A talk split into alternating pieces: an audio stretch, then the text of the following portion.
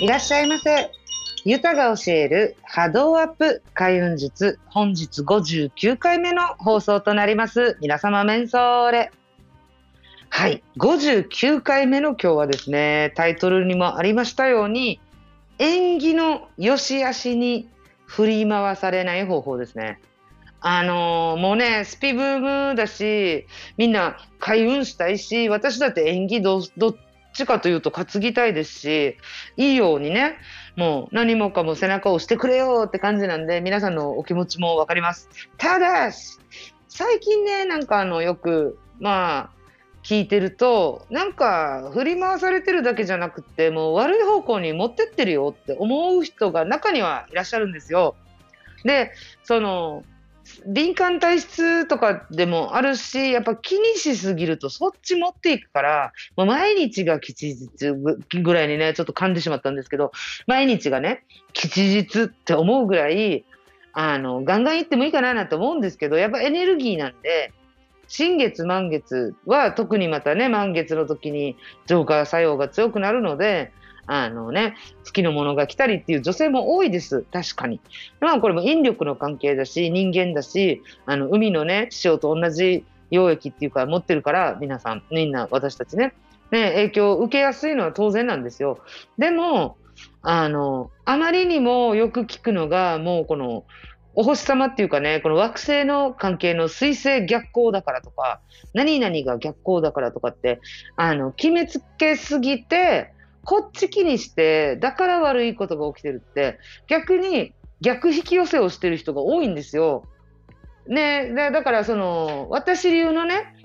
あの、この、逆行中とか、そういうなんか、あんまりいい日じゃないよなんて言われてるような日も、どのように活用したらいいかっていうのをちょっと、ちょうど今ね、なんと、水星が逆行中なんで、今日はこのお話をしてみようと思いました。はい。まずですね、地球や他の惑星ね、水星とか金星、火星、木星、土星とか冥王星とかあるわけですよ。これ全部太陽の周りを私たちは回っております。ぐるっと回ってます。これ公転してるってね、前の回にも何かで喋ったんですけど、その、公転してる、あの、時間っていうのかな、それが、それぞれの惑星全部違います。で、逆行って言われてるのは、本当にこの惑星が U ターンするみたいにして逆行してる、あの逆走してるんじゃなくて、あの地球が追い越すから逆に後ろに戻ってるように見えるっていうね。なんかないですか？あの、例えばさ、駐車場とかで車止まって中に座ってる時に隣の車が急にバックし始めたら、自分は止まってるんだけど、前に行ってる気分みたいになんか一瞬錯覚を起こしたことないですか？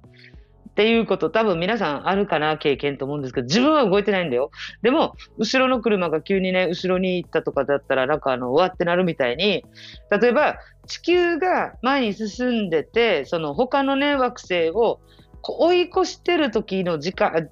期間があるから、その時に他の惑星が後ろに戻ってるように見えるから逆行中って言うんですよ。まずこれね。で、えー今、ちょうど水星の逆行中に入っております。で、水星の逆行って結構ね、あの、短いスパンで来るんですよ。で、そのたんびに、みんな水星逆行中だから気をつけようとかって言って、なんかあの、必要以上に神経質になって、逆に悪いことを引き寄せちゃったりしてて、逆引き寄せが起こってる方が結構多いんですよね。なので、岡流のこの逆行中とかの捉え方、で、この逆光とかの惑星の話だけじゃなくて、他の六曜の話もちょっと触れようかななんて思ってるんですね、今日は。で、じゃあ、水星逆光からいくと、えっ、と、今年が2022年の9月の10日から、えー10月の2日まで水星が逆行期間に入りました。っていうのは、あのね、さっき言ったみたいに地球がちょっと抜いてる感じなんですよ。流れが、あの、スピードが違うから、それぞれの。で、で、水星が逆行中に起きるって言われてることは、やっぱコミュニケーションのね、ミス、あの、行き違いとか、えー通信とか交通機関のトラブルとかがよく起こります。なので実際に水星逆行中に、あの、LINE が届かないとか、ズームが入れないとかっていうのを私もよく何回か経験してるんですね。で、よく聞く話は、水星逆行中に起きたのは、あの、以前ね、去年だったはず、あの、ドコモの、あれが一瞬ダウンしたとか、あと、電車のダイヤグラムが全部乱れたとかね、そういうこと起きやすくなるんですよ。じゃあ、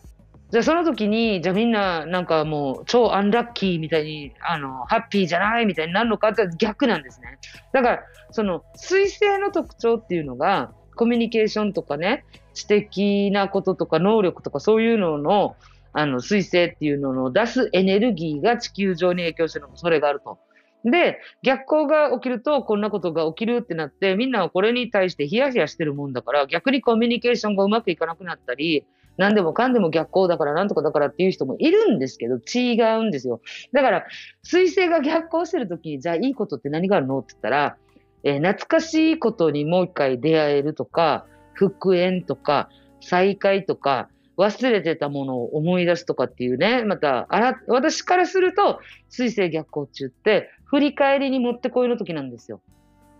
じゃあ、今の期間、10月の2日まで続くという話です。今、お聞きくださってる、今現在も逆行してるんですね。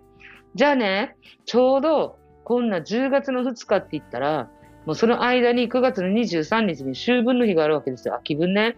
で、その日を境に、今度夜がじわじわとまた長くなっていくわけです、当時に向かって。ね。なので、その逆行中に起きてるっていうことは、夏も終わって、イベントごととかも全部終わって、もう興奮冷めやらず、いきなり天気がね、涼しくなって、物寂しくなって、なんか空っぽになっちゃったっていう前に、はい、逆行中ですよ、ラッキー。あの、振り返ってみませんか？なんですね、私からすると。だから、あの、忙しくわーって過ごして、いけいけいけって感じで、陽のエネルギーに乗っかってやってきたことを一回立ち止まって、振り返って逆行中だからこそ、忘れていたことをもう一回やってみる。見落としてしまってたものをもう一回拾う。で、振り向いて、振り返った時に、あ、これだなとか、復縁とかもね、懐かしい再会の縁もありますので、なんか、久しぶりのお友達に連絡してみて、あ、そういうことだったんだとかね、新しい発見とかもあると思うんですよ。振り返ることで。復習してもう一回分かるっていうことも結構あるので、例えばね、私のお友達とか皆さんチャレンジしてる方結構いらっしゃるんですけど、試験がやってきます。10月のね、何日かに宅建の試験があるそうです。で、この時に、ちょうど逆行中だからこそ、うわもうできないできないっていうんじゃなくって、今まで拾えなかった点数の部分、どこかなとかっていう振り返りに、彗星が力貸してくれる。そのエネルギーも借りれると思ったら、逆行も悪くないんじゃないかなと思うんですよ。で、水星逆行ってね、頻繁に起きるので、結構皆さん耳にしたことがあるので、水星逆行はもう、なんていうのかな、あの、一般的に広まったっていう感覚があるんですけど、実はね、皆さんお聞きかどうか知ってるかどうか、知ってる方も中にはたくさんいらっしゃると思うんですけど、他の惑星も逆行中のものもあるんですよ。例えば、えー、木星現在逆行中です。えー、これがね、2022年の7月の29日から始まり、11月の24日まで逆行中だそうです。で、拡大発展、幸運の星とかとも言われてるっていうね、木星はそういうエネルギーの星とかとも言われてるらしくって、で、じゃあこれが逆行してたら全部みんな不不幸かって言ったらそうじゃないじゃないですか。ね、私なんか普通にあの普通の上等で幸せですし、で、この、このじゃあ木星の特徴がこれって言われてるんだったら、じゃあ私だったらね、逆行中だったらどんなかあってもう一回、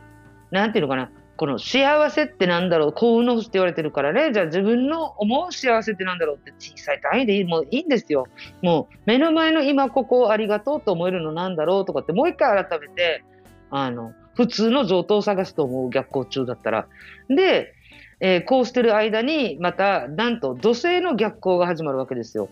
これがね、あ土星も逆行中なんだな、今現在。6月の5日から、えーと、10月の23日まで逆行中なんですって、今年のね。だから、例えば土星は私のイメージとしてはもう頑固って感じでもうもうザ・ルールって感じなんですけどその克服すべき試練とかねなんか辛いなんかルールとかのなんだろう訓練とかそういう意味があるあるんだとしたら今逆行中？だから忍耐とかねそういうのがあるでこの忍耐とか辛いとかなんとかっていうのがあるんだったら私が本当に頑張れるような底力をつけるための期間なんだなぐらいで淡々とこなすって思っちゃったりしますね。でまた、えー、そのこうそうこうしてるうちに火星も始まるんですよ。10月の30日から来年年明けて1月13日まで火星が逆行中になると。で、火星の特徴って何かあったらやっぱり火星って言った通り火でしょ？で、もうモチベーションとかエネルギー、行動力とかなんですよ。自分をアウトプットする表現力とかね。はい。これが逆行してしまったら、エネルギー不足になったり、イライラしたりしやすいそうです。じゃあ、私だったらどう捉えるか。火星が逆行に入った期間は、自分のエネルギーを貯める。要はスタミナを貯める。だから、体力づくりとかね、エクササイズをじわじわと始めたりね。自分の内なる基礎を作ってみようっていう期間にしたいと思います。だから、何かが悪いんじゃなくて、その逆行したから悪いって大騒ぎする前に、逆行したら何が反対になるのかなって考えて、反対になった時の、その各惑星とかのね、得意分野があるわけですよ。例えば水星だったらコミュニケーションとかだったらいつもよりも言葉を選んで喋ろうと思ったら自分のバラエティが増える。ね、言葉どう選ぼうかなとか。で、あの、火星だったら、だからモチベーションとかだったら、外にばっかりもう外交的にわーって外に出てたエネルギーを自分の内に戻すって考えるんです。で、自分の内に戻すって考えるんだったら、体力つけてみようとか、常に癒されるように瞑想を始めてみようとか、そういうふうに、この、それぞれの惑星からのエネルギーが何らかしらの形で地球上の私たちにも影響を与えてるんだったら、その逆光だからといって一喜一憂するんじゃなくて、逆光だからこそやりやすい、その後押ししてくれるエネルギーって何だろうっていう感じで、いい方向にスポットライト当ててほしいんですよね。で、これを いつも思ってるのが、あの、皆さんもこれはもう日本人ならではっていうかね、よくわかると思うんですけど、六葉ってあるじゃないですか。ダイアンとか。ダイアン吉日です。あの、仏滅です。で、あとよく聞くのが友引きですとかあるでしょ？で、こういう時って全部が全部に、あの、なんだろう。息中して、やばいやばいっていう感じで、欲しくない方を引き寄せる、逆引き寄せをするんじゃなくて、例えばね、仏滅だから全部ダメかって言ったらそうでもないんですよ。で、仏滅って言ったら、あの、物事がね、あの、減るとか、滅びるとかっていう、あの、字の通りですよ。だから、終わらせたいしがらみを切ってきたり、逆に、仏滅ならではのエネルギーがあるわけですよね。だから、仏滅の得意としてるエネルギーを借りて、そこに向かって行動を起こす。ね、で、大安だから全部がいいっていう感じにもあるんですけど、もう漢字のごとく大きい安心って書くじゃないですか。だったら、この大安だからこそいいように縁起も担げるんだけど、自分が安心できる何かを始めるのも大安でいいし。で、釈光とかね、あの、釈弱光って言われてる赤い口っていうのが、実は全部ダメとか言われてるんですよ。すべてが滅びるって言われてて、火のあの、ものとかもダメとかって言われてるんですけど、だから、こういう時ほど、ほど、なんていうのかな、依存してるものを断ち切る日とかね、な、なんだろう、その、それぞれが持つ特徴があるので、その特徴のエネルギーを自分が良きようにするための一歩に使ってみてはいかがでしょうかって思うんですよ。なので、なんかね、最近聞いてたら、あの、水星逆行中だからとか、だから新月満月にしても特徴が違うので、新月は誓いを立てる。で、満月はその癒されてちゃんとデトックスする。で、満月から今度新月に向かっていくに、お月様が見てね、反射してる部分がだんだんだんだん減ってくるので、それを減らす方向に行くんだったら断捨離をするとかね、物捨ててみるとか、そういう時に、あとダイエットするにもいいって言われてます。とか、で、今度、増えてくるんだったら、新月から満月に向けては、その自分のね、使ったことが身になるように行動に起こすとか。だから、これって全部その、その時々のエネルギーを借りてるわけですよ。これを考えて、だから一喜一憂しないで、それぞれの特徴を掴んで、逆行中だからこそ、こっちできるなとか。で、今回の水星逆行なんで話したかって言ったら、ちょうどね、だから秋分が来るので、いい振り返りの時期になります。で、逆行中だからこそ、その見落としてしまっていた。逆行期間じゃない時にはもう忘れてしまっていたこととかが思い出して、あ、やばいやばい、これやりたかったのに見落としてたなんていうことも気づく再発見になるかもしれないので、その逆行だから悪いっていうわけではなくて、逆行ならではのエネルギーを使い、そのね、今年の最初の時に誓いを立てたとかがもし終わりでしたら、それを振り返って、ああ、はいはい、これぐらいはできてるけど、こっち忘れてたなーって、やるつもりだったのに手つかずだなーって、よし、今年もまだ3ヶ月もある。ちょっとやってみっかぐらいな感じとかでね、振り返りをする。そしたら自分の心の中で思っていたとかね、忘れかけてたことがもう一回振り返って、もう一回その思いとかの出会いにもなるっていうのかな。で、懐かしい人とも私何回も水星逆行中にもう一回縁がつながってっていう方もすごくたくさんいらっしゃるので、あの、実は水星逆行私は好きなんですね。いい振り返りだなと思って。で、なんだろう、コミュニケーションとか通信機器トラブルとかも多いからこそ、じゃあ SNS とかそういうね、YouTube 見るとかは一旦ちょっと、あの、控えめにして本読んでみようとか。で、そういう期間だからこそ、本読んでみて、うちの方にっていう風にやると、また、本の中からも一回読んだはずなのにもう一回発見ができると。これも再開とかね、復縁みたいな縁じゃないですか。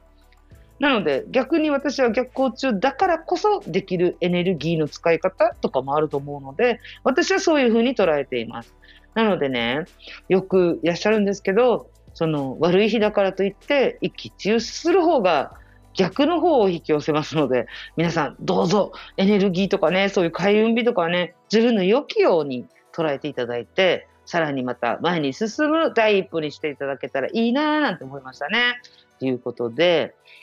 思いっきり喋ったんですけど、今週もね、本当に最後までお聞きくださいまして、本当ありがとうございます。で、こういうね、リクエストとか実は来たんですよ。で、あの、この前いただいたあれです。あの、なんかね、落ちてる時に、あの、ラジオっていうかね、スポーティファイとかを検索してたら、私を探していただいた方がいらっしゃいまして、で、あの、トイレとね、やっぱり玄関のセットで掃除したらいいんだよっていう話をやったら、もういろんなまたラッキーなことが起きたっていうことで、もうめっちゃ嬉しい、また上がる、あの、DM いただいたんですよ。もう本当はこれもありがたくて、で、なんだろうか、こうやってね、皆さんにおっしゃっていただいて、私ももうめっちゃ忙しかったんで、実はもうスポカしたんですよ、3日ぐらい。あの、だからこそやっぱりね、基本に戻ろうと思って、もう本当ありがたいなと思いました。はい。なのでね、なんだろう。ちょっと忙しいとかね、ちょっと自分を見失うほど大変っていう時こそ基本に戻ってほしいなとも思うし、あの、一粒万倍日とか、皆さんね、幸運開運の日はもうどんな使い方すればいいってわかるんですけど、ちょっと悪いよみたいな感じで言われると、やっぱりひよってしまうのが人間なんで、そういう時こそ基本に戻って、できることからやってみるっていうの本当大事なんで、もうこれは基本中の基本っていうかね、基礎に戻ってやってみる。で、当たり前、ね、普通の上等っていうのが沖縄のフレーズにあるんですけど、もう本当に普通の上等をちゃんと手の内に何があるかなっていうのをもう一回振り返ってほしいなと思います。水星逆行中だからこそまたそういうのもね、やりやすいかななんて思いますので、エネルギーとかね、開運波動とかは自分の良きようにスポットライトどこに当てるかっていうのを本当注意して皆さん楽しく過ごされてくださいねっていうことで、今日もめっちゃ長く喋ってしまったので、もうおまけ川柳はなしにしますが、来週は皆さんお待ちかねの怖い話っていうことなので、また楽しみに、また来週、イチャビラやたい。この番組はクリックボイス沖縄の制作でお送りいたしました。